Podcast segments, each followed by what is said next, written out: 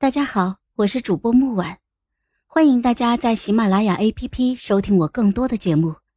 今天我们带来的故事叫《奸臣》第七集。到了太子府，刚进门，吴芷兰就像是脱缰的野马一般朝里面跑去。秦修文正好坐在不远处的假山上，两个人抱紧了，吴芷兰眼泪就往下掉。我不愿意看见他们，怕今晚的晚饭吃不下，我就走到了太子府里。下人们纷纷行礼。走到池塘边上，我停下了脚步。这里的池塘比宋府的大，鱼儿被喂得肥胖。太安逸的鱼游不起来，你们太子府未免太宠着这些鱼了。常跟在秦修文身旁的大太监应和道：“太子平时没事就喜欢来喂养，还让我们每日定时投喂鱼食。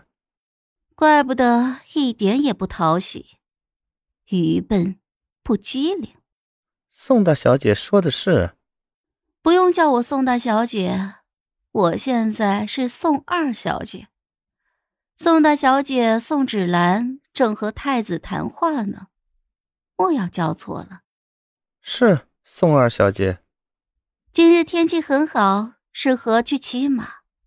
骑马爽快，就是有些危险。听说有人因骑马摔断过腿，骑马还是要小心一些。说的是啊。在太子府待了半个时辰，我便回到了家里。吴芷兰不愿意同我回来，我也由着她去。有的人就像是风，总喜欢到处跑。夜晚，春芽递给了我一张纸条，上面写着六个字：“苍蝇已处理好。”皇帝的病情是加重了吧？不然秦汉英不会急着联系我。苍蝇指的是稳婆的儿子，他在暗示说我的一举一动都在眼里。烛影摇晃。我回了他四个字：“好戏开场。”秦汉英聪明，但又不是绝顶聪明。他犯了一个错误，一个致命的错误。床上的蚕丝被被换成了更厚实的被褥。冬天已经来了，在这个冰冷的冬天里，谁会在寒冷的角落死去呢？谁又会登上温暖的终点？喝上热辣的美酒呢。次日，我坐在花园的亭子里，手中拿着书。吴芷兰在我的对面，哭哭啼啼的。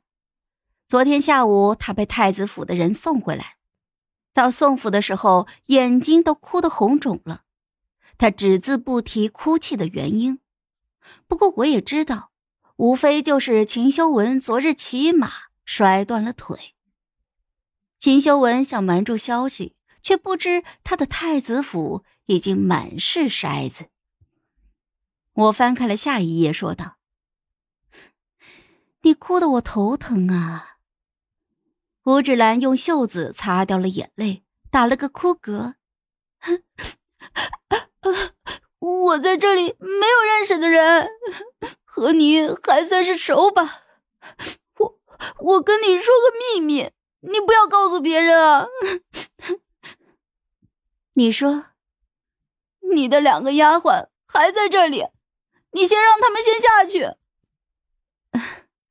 他们不会说出去的。你若是不想说，便不说吧。要还想哭，就回房里去哭。下人路过的时候，看到你哭成这个样子，宋府的脸面往哪放啊？哼，脸面，脸面。你就知道脸面，我本来就是这个样子的，你还不如放我回去呢。你是宋家的血脉，这种话以后就不要再说了。胡芷兰慢慢的冷静下来，脸上全是纠结和无措，真是一个好懂的姑娘，喜怒哀乐全在脸上。她犹豫着，压低了声音说：“我我跟你说。”太子的腿受伤了，这会不会影响到他当皇帝呀？我又想笑了。有的时候，天真单纯并不是好事。他天天都笑得那么开心，事情从不放在心里。无论我提点过多少次，他都不记得要对皇帝有敬畏之心。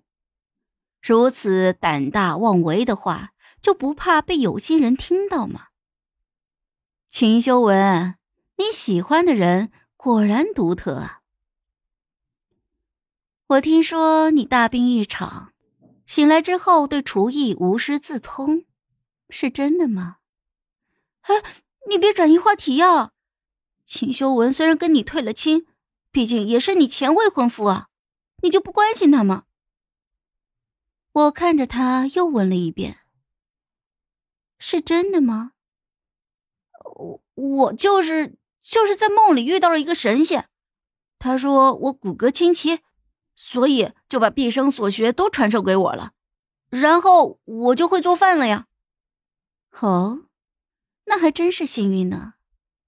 现在你去给我做一碗莲子粥好吗？你干什么？什么时候了，你还让我做粥给你喝？下人那么多，你随便喊一个不行吗？我看着他不说话，最后他还是走向了厨房。我喝了两口莲子粥，告诉他：“秦修文有没有事得看命，不过这命不是上天给他的命，而是我安排的命。”当日下午，我求见皇帝。次日圣旨一出，要求宋家二小姐宋水与太子七日之后完婚。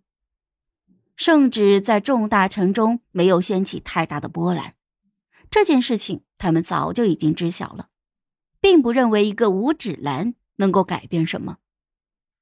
府里顿时就忙碌了起来，红色纱幔布满了整个松府，很多东西之前早就已经备好了。所以布置起来并不匆忙。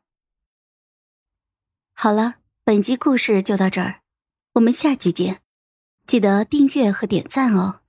如果你有喜欢的故事，也欢迎在留言区告诉我们。